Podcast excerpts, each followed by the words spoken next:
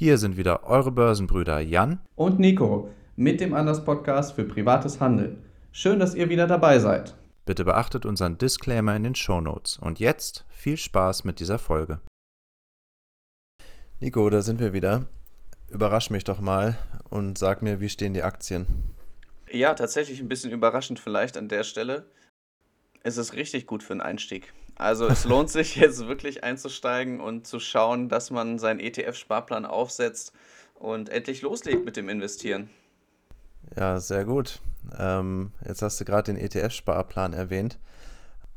Steht ja für große Diversifizierung und wir wollen heute darüber reden, macht das Sinn? Also das ist ja so eine Börsenweisheit, ne, dass man diversifizieren soll, das heißt breit streuen, ähm, ob jetzt in Einzelaktien oder über einen Fonds, über einen ETF. Ja, lass uns mal darüber diskutieren, ähm, ob das denn so der richtige Weg ist. Ich bin ganz gespannt. Ich finde das Thema ganz cool, weil wie du sagst, man hat halt diese Börsenweisheiten breit gestreut, nie gereut, äh, bereut. Ja, es ist eigentlich so eine Grundmaßnahme, die eigentlich jeder irgendwie für sinnvoll hält. Aber wie sinnvoll ist das wirklich? Gibt es da vielleicht andere Ansätze? Und ich bin echt gespannt, weil wir über das Thema selbst noch nie so richtig gesprochen haben, weil ich glaube, bisher hatten wir so das Agreement, wir teilen beide, dass man breit streuen muss. Genau. Ja, aber man kann da auch eine andere Börsenweisheit äh, gegenstellen. Ich weiß gar nicht, wer es gesagt hat, ob das vielleicht sogar Warren Buffett war oder wo ich es gehört habe. Auf jeden Fall äh, habe ich irgendwo gelesen. Wie ging das? diversifizieren muss nur, wer keine Ahnung hat, was er tut. ja, richtig gut, ja. Ja, ist was Wahres dran, ne? Also, ich sag mal so, äh, Warren Buffett, ich weiß jetzt nicht genau, wie viele ähm, Titel er im, im, Depot hat, aber ich weiß, dass es nicht so viele sind, wie man äh, denken mhm. mag. Er ist da ja auch sehr gut mitgefahren, beziehungsweise nicht nur er, auch viele andere. Und gerade auch die, die wirklich ähm, eine Menge Geld verdient haben, sind ja nicht über ein 30, 40, 50 ähm, Aktiendepot da reingekommen oder dahin gekommen, sondern eben indem sie einige wenige gute Picks gemacht haben. Ne? Ja, ganz gezielt. Und bei Warren Buffett ist es ja so, dass er über 40 Prozent, teilweise hat er sogar 50 Prozent seines gesamten Depots in Apple und dann noch irgendwie so 20, 15 Prozent Cola und American Express, glaube ich, oder so. Äh, nee, Bank of America, ne? Genau. Ja, kann gut sein. Ich glaube sowohl als auch, aber ja, auf jeden Fall eine Bank. Und ja, man hört ja jetzt auch immer wieder, dass viele Leute sehr viel Geld damit gemacht haben, indem sie wirklich einfach nur auf eine Aktie gesetzt haben. Beispielsweise Tesla oder ähm, andere Unternehmen, die wirklich sehr, sehr gut abgegangen sind und damit eben ihr Vermögen aufgebaut haben. Später ja. muss man dann, glaube ich, tatsächlich wieder ein bisschen mehr streuen. Aber ja, so den Vermögensaufbau mit nur ein, zwei Unternehmen finde ich interessant. Aber du hast das Thema ausgegraben. Wie ist denn da so deine Herangehensweise? Ja, also tatsächlich ähm, bin ich auch so klassisch mit ja, bereits Streuen reingegangen und wenn ich jetzt in mein Depot gucke, ähm, sind da auch äh, einige Titel drin. Ähm, was ich schwierig finde, ist, dass man ähm, schnell den Überblick verliert. Also das Depot sollte auf jeden Fall nicht zu groß sein, ähm, weil man sonst äh, Schwierigkeiten hat, äh, jede einzelne Aktie so im Auge zu behalten. Ja, wenn man äh, Buy-and-Hold-Anleger ist, also Long-Term und gar nicht so oft ins Depot reinguckt, dann ist das vielleicht auch egal. Aber ich bin schon so, dass ich auch darauf achten will, wie entwickeln sich meine Invest Investments und ähm, ja, wo kann ich vielleicht auch rebalancen oder mal eine Position schließen oder ja, einfach, wo entwickeln sich die Sachen vielleicht auch nicht so, wie ich das gesehen habe. Ne? Und dann müssen ja auch Entscheidungen getroffen werden, gehe ich jetzt raus oder gehe ich jetzt nicht raus. Mhm. Auf, auf der anderen Seite glaube ich, dass Diversifikation ein Riesenthema ist, gerade für Anfänger, weil ähm, dass du auf einzelne Titel setzt, setzt voraus, dass du wirklich sehr genau weißt, was du tust und dich sehr in der Tiefe, ja, entweder mit dem Unternehmen, mit den Kennzahlen, mit den Fundamentaldaten oder eben mit dem Chart beschäftigt hast. Das Risiko, muss man ganz klar so sagen, ist halt um einiges höher. Ne? Chancen-Risiko-Verhältnis ist viel höher. Also das heißt, wenn du eben eine große Summe auf eine Aktie setzt und die dann auch gut performt, dann hast du natürlich ganz andere Ergebnisse, als äh, ja, wenn du verschiedene Unternehmen im Depot hast, wo sich eins so entwickelt, eins so entwickelt, mal stärker, mal schwächer. Dann hast du eben auch nur so eine Art Durchschnittsrendite in der Regel. Es sei denn natürlich, du bist der beste Stockpicker auf dieser Welt und hast halt eben nur die Aktien drin, die jedes Jahr 100% machen. Ne? Ja, und das ist der Punkt. Ne? Also ich muss sagen, ähm, ich hätte schon Bock, äh, auch mehr in die Richtung zu gehen, auf ein paar weniger Werte zu setzen. Aber ich glaube, das setzt halt auch voraus, dass man sehr konsequent ist in dem, was man tut und äh, sich sehr intensiv damit äh, halt beschäftigt. Ne? Aber was du gerade gesagt hast mit dieser Durchschnittsrendite, das ist auch was, was mich ja, was heißt nervt, aber das ist halt wirklich nur so ein Querschnitt durch den Markt und manchmal gucke ich in mein Depot und sehe, die eine Aktie entwickelt sich halt äh, super gut, dafür zieht die andere runter und man denkt so, ja, hm, ähm, wäre irgendwie schön, wenn, wenn die Gesamtentwicklung ein bisschen besser wäre. Und manchmal muss ich richtig suchen, ähm, warum geht denn jetzt hier mein Depot nach oben, weil irgendwie die Gewichtung ist ja auch teilweise unterschiedlich. Ne? Das heißt, du hast was hochgewichtet, das zieht runter, dafür ziehen fünf kleine gewichtete Aktien hoch. Und letztendlich ähm, hast du damit, damit nichts gewonnen. Da kommt man schon ins Überlegen, ob man nicht sagt, okay, ich reduziere das vielleicht ein bisschen und gehe auf einzelne Werte, um, um da eben halt auch mittelfristig oder kurzfristiger zu handeln. Ne?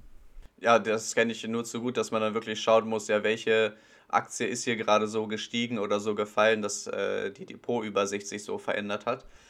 Deshalb, ich mir hat das so ein bisschen auch die Augen geöffnet, als du äh, das Thema angesprochen hattest oder gesagt hast, lass uns darüber mal im Podcast reden. Denn es ist wirklich so die Frage, ja, wozu streut man dann so breit, wenn man dann eben quasi nur diese Durchschnittsperformance erhält? Ein großer Vorteil ist, glaube ich, dass man ja verschiedene Branchen dann irgendwie abgedeckt hat. Also als jetzt zum Beispiel der Tech-Abverkauf kam, war ich sehr glücklich, auch Value-Aktien damals schon gekauft zu haben, weil die haben mir dann eben die Performance gerettet, ne? muss man so ganz klar sagen. Und jetzt in der Dividendenzeit freut man sich dann auch nochmal. Die Frage ist natürlich nur, wie viel bringt einem das dann in der nächsten Zeit? Also da wird es dann vielleicht wieder Änderungen geben, Value-Werte ein bisschen schwächer, wenn die ganzen Dividenden ausgezahlt werden und so. Dann werden vielleicht wieder die Tech-Aktien interessanter, dann müsste man die wieder im Depot haben und so. Deshalb, ja, bin ich da, glaube ich, auch, oder sind wir jetzt so ein bisschen auch auf der Suche oder ja, die Idee umzusetzen, wollen wir nicht vielleicht auch ja, mehr auf einzelne Aktien setzen, wo man sich dann eben ja in Anführungsstrichen sehr sicher ist? Ja, sehr sicher ist das Stichwort. Ich glaube, ähm, die Wahrheit liegt so ein bisschen in der Mitte. Also es ist nie, ich setze alles auf eine Karte und äh, ich kaufe 50 verschiedene Titel, sondern ähm, ich kann mir gut vorstellen, dass man eben schon so eine Minimaldiversifizierung macht. Also heißt, das, was du gerade angesprochen hast, eben zu berücksichtigen und zu sagen, ähm, warum gehen wir nicht mit fünf Werten zum Beispiel ins Rennen? Die kannst du mhm. sehr gut im Auge behalten und du kannst äh, trotzdem noch ein bisschen streuen. Nimm zwei äh, Tech, vielleicht ein Bio, ein äh, Konsumgüter, so kannst du noch ein bisschen schauen, zyklisch, antizyklisch. Also kannst ein bisschen doch streuen und hast trotzdem halt ähm, eine bessere Übersicht und kannst dann halt auch ja, gezielter reagieren. Und ich meine, wenn der Gesamtmarkt runtergeht, dann bist du auch mit dem 50 äh, Aktien, verschiedene Aktiendepot im Minus. Ja. Aber so, ja, es ist ja selten so, dass die eine Branche jetzt extrem stark ähm, verliert und die anderen dann alle mitziehen. Also es hält sich ja schon so ein bisschen die Waage, ne? Ja, das stimmt. Ja, deswegen glaube ich, ähm, werde ich mal schauen im Depot, wo ich einzelne Titel oder Positionen auflösen kann oder möchte in der nächsten Zeit. Also jetzt nicht ähm, am nächsten, nächsten Börsentag, aber einfach so in den nächsten Wochen und Monaten mal schauen. Ähm, wir haben ja auch so ein paar Dinge im Auge, wo wir auch warten quasi, dass wir die Gewinne mitnehmen können.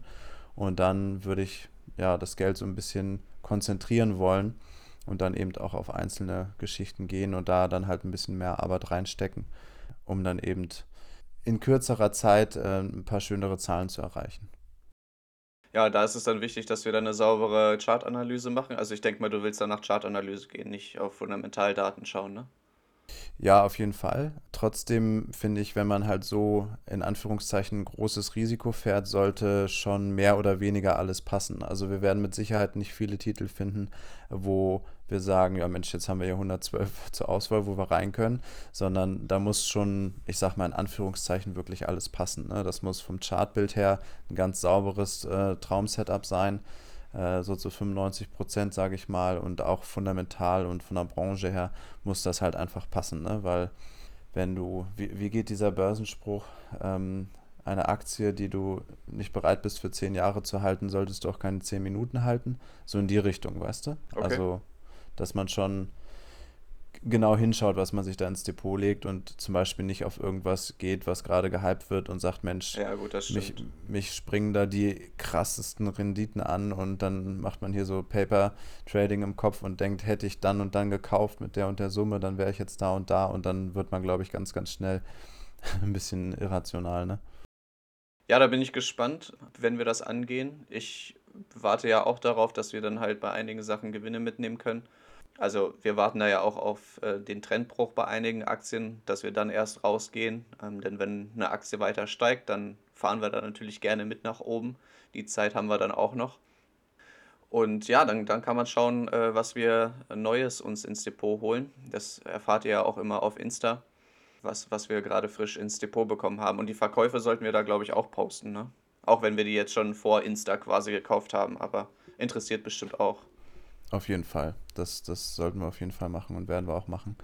Eine Sache fällt mir noch ein zur Risikostreuung, beziehungsweise Ja, ob man auf Einzelaktien setzen sollte. Und ich muss an der Stelle alte Wunden wieder aufreißen. Du kannst dir jetzt wahrscheinlich schon denken, in welche Richtung äh, oh das ja, Thema geht. Und ja, zwar das gute alte Wirecard. Auch da war es ja so, dass äh, ich vor allem ja großes Potenzial gesehen habe und entsprechend auch meine Gewichtung vorgenommen habe im Depot. hm, Ja, man war da natürlich auch zwischendurch ordentlich im Plus und hat sich gefreut, dass man ja richtig Geld gemacht hat. Das war wirklich sehr viel Geld, was man da im Plus war.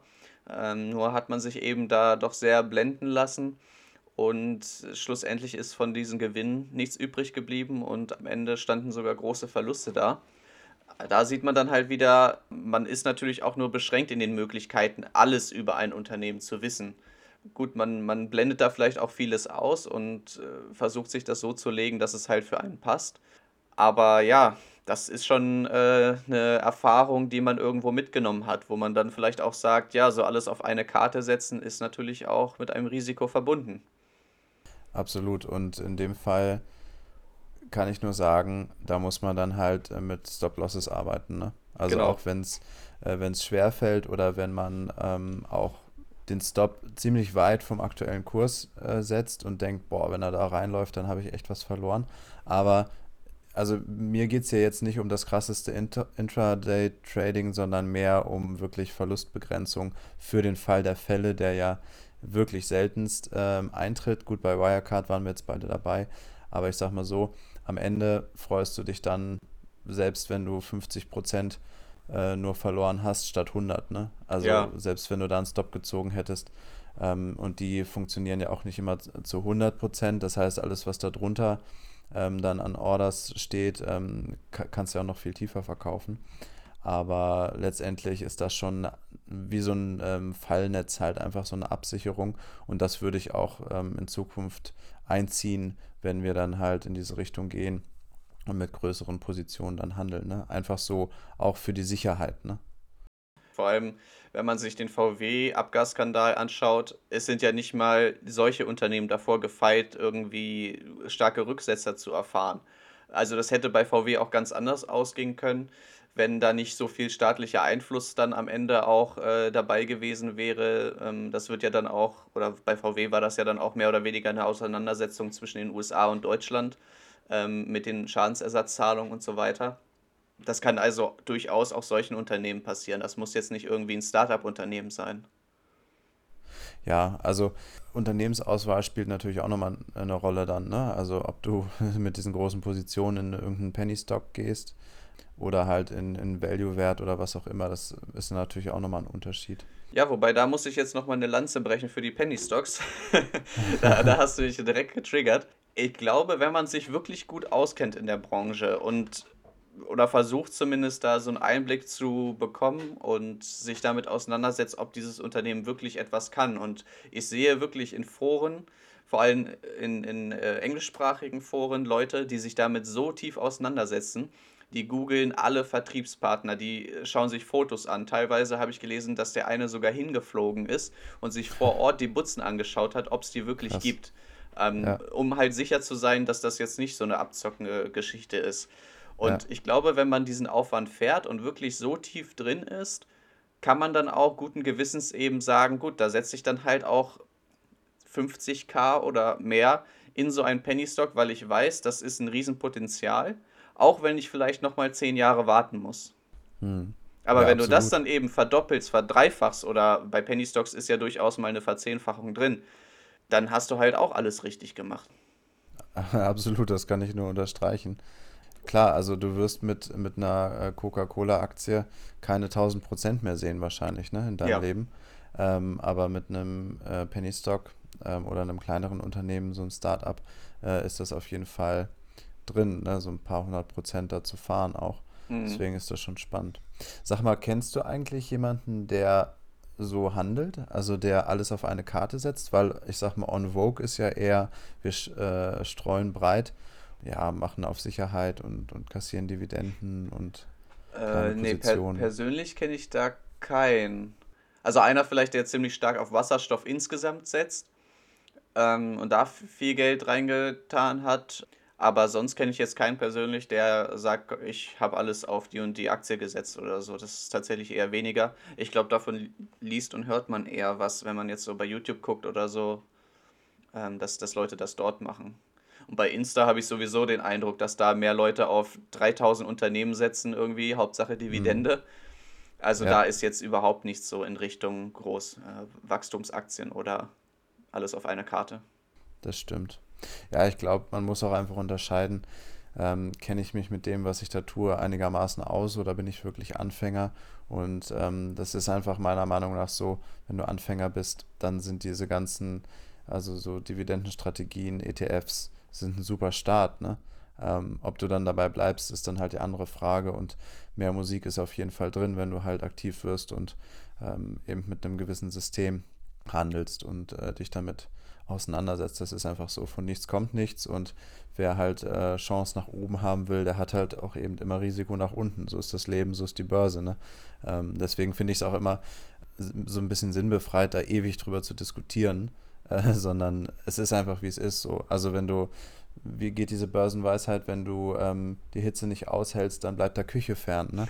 ähm, ja. Und äh, das, das ist ja genau das Thema eigentlich. Ja, das stimmt. Hast du noch Tipps, wie man alles auf eine Karte setzen sollte oder was sind da so deine Herangehensweisen demnächst?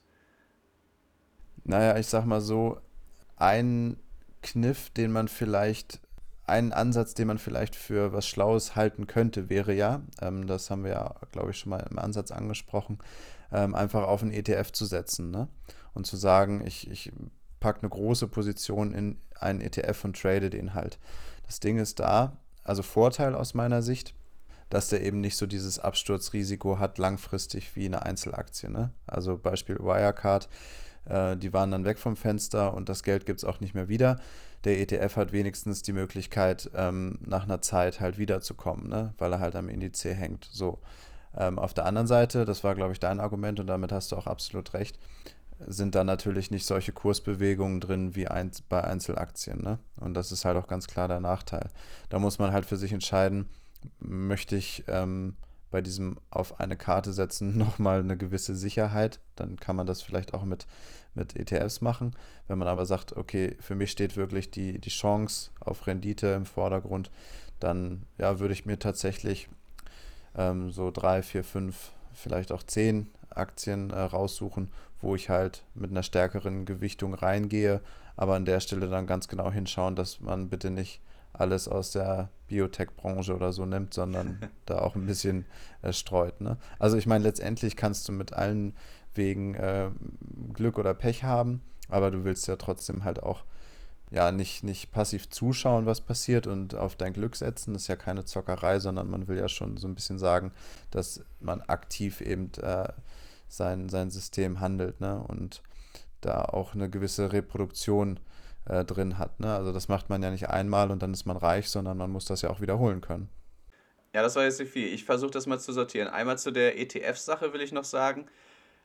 ETF-Trading, ja, könnte interessant sein, aber so viel mehr als Marktrendite holst du damit ja auch nicht raus.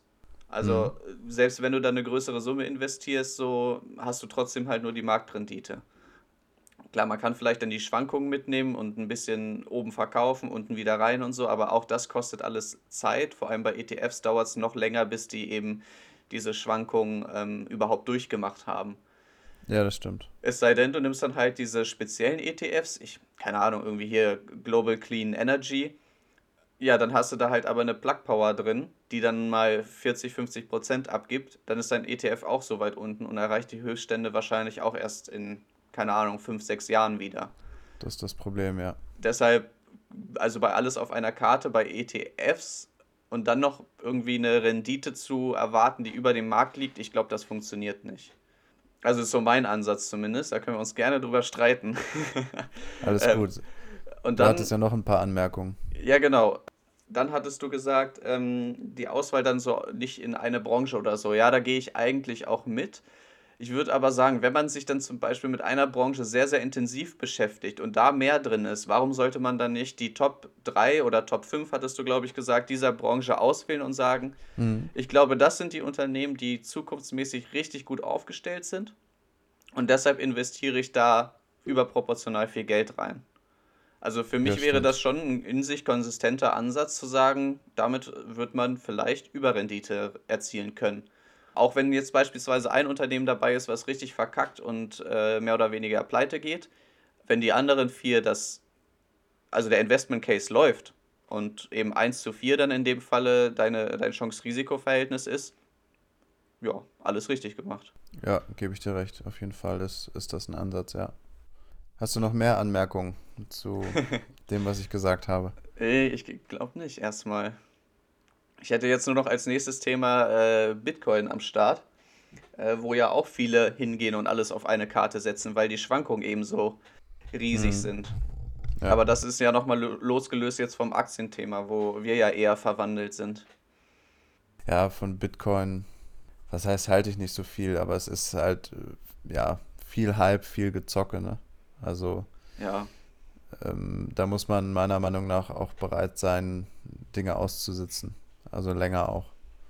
Ja, vor allem, wenn man zu Höchstständen halt reingeht. Ähm, das ist halt immer so die Problematik bei diesen Hypes. Also am Anfang ist es natürlich immer ganz so ein Geheimtipp vielleicht noch so, ja, für mhm. 1000, 10.000 Euro ein paar Bitcoins holen, so ganz lustig.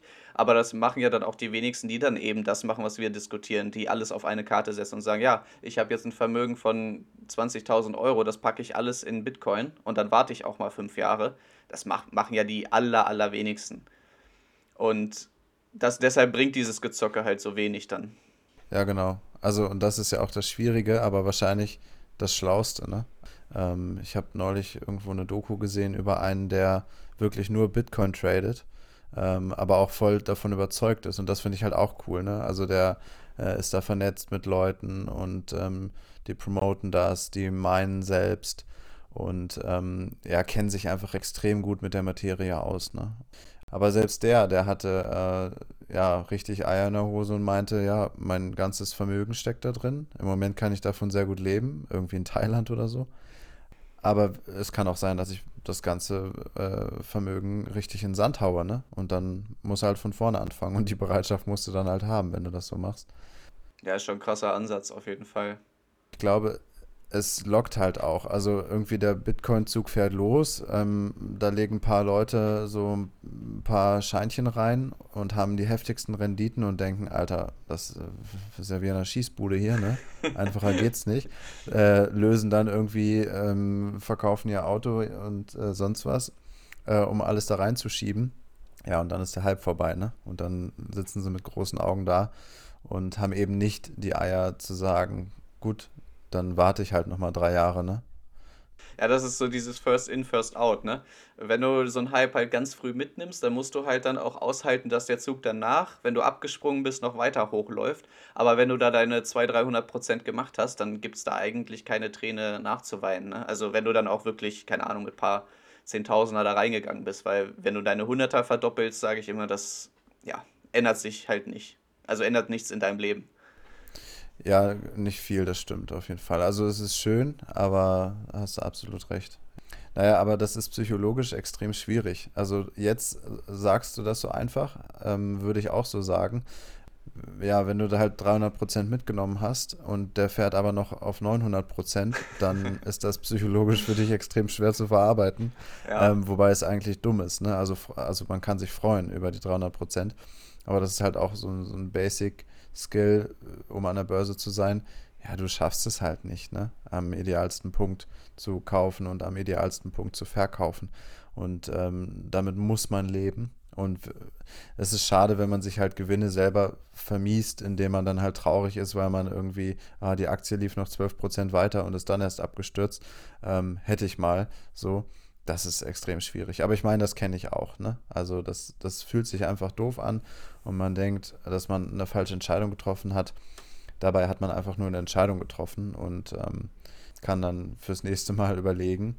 Ähm, und dann ist es aber vielleicht anders. Ne? Dann hätte man vielleicht besser verkaufen sollen. Deswegen sind auch so gewisse Grundeinstellungen und charttechnische Marken aus meiner Sicht einfach wichtig, ähm, dass man sich daran hält. Ne? Ähm, dass man da dann sein Setup eben fährt und dann zufrieden ist, wie es gelaufen ist. Das muss ich auch hier und da an der einen oder anderen Stelle noch lernen. Ne? das hast du jetzt gesagt. Ich lasse ich lass das mal so stehen. Lass uns doch mal ähm, zusammenfassen. Also wenn ich dich richtig verstanden habe, bist du auch interessiert, auf ein paar Einzelkarten zu setzen, würdest aber nicht sagen, ich verkaufe demnächst alles, äh, was verkaufbar ist und äh, setze das dann in, in eine Aktie rein, sondern du würdest schon ein bisschen schauen und ja, so ein Zwischending fahren mit einer leichten Diversifizierung. Ja, es kommt so ein bisschen drauf an, wo man steht. Ich muss sagen, am Anfang ist es vollkommen richtig, breit zu streuen. ETF gehört sowieso dazu, also nur um das an der Stelle auch nochmal zu betonen, ETF ist Basisinvestment, das sollte jeder haben. Machen auch wir auch weiterhin, ne? Genau, mit entsprechender Gewichtung. Ja, zu den Einzelaktien bzw. der Streuung dort. Ich würde sogar schon sagen, dass ich das als Anregung mitnehme und schaue, dass ich demnächst tatsächlich diese Chancen, die ich sehe und wo ich sage, das sind sichere Setups, dass ich da dann auch mehr Geld reintun werde das hatten wir auch gesagt, dass wir da jetzt so ein bisschen dran gehen wollen, das eben ein bisschen besser aufzubauen bzw. größer zu gewichten. Ich habe ja. ein paar Unternehmen in meinem Depot, die stärker gewichtet sind, wo ich eben auf diese Chancen setze und entsprechend auch die Risiken trage, ganz klar. Aber der Rest ist noch sehr breit gestreut. Und da wollen wir ja auch, oder will ich zumindest auf jeden Fall reduzieren, dass man dann wirklich die Chancen richtig stark fährt, die man dann sieht. Sehr gut. Das werden wir zusammen angehen. Wunderbar. Ich kann das nämlich nur unterschreiben. Fokus, Fokus, Fokus, ne? Das ja. ist äh, mein Lieblingsthema. Keep it simple. Und das werden wir machen. Und ja, man kann dann die Reise auf Instagram und hier im Podcast verfolgen. wenn wir dann bald äh, verschwunden sind, hat es nicht geklappt. ähm, wenn, wenn, es weiter Content gibt, dann ja. Ähm, ja, sind wir auf dem Weg. In diesem Sinne würde ich sagen, machen wir einen Deckel drauf. Ich freue mich aufs nächste Mal. So machen wir das. Bis dahin. Ciao. Damit sind wir am Ende dieser Börsenbrüder-Episode angelangt.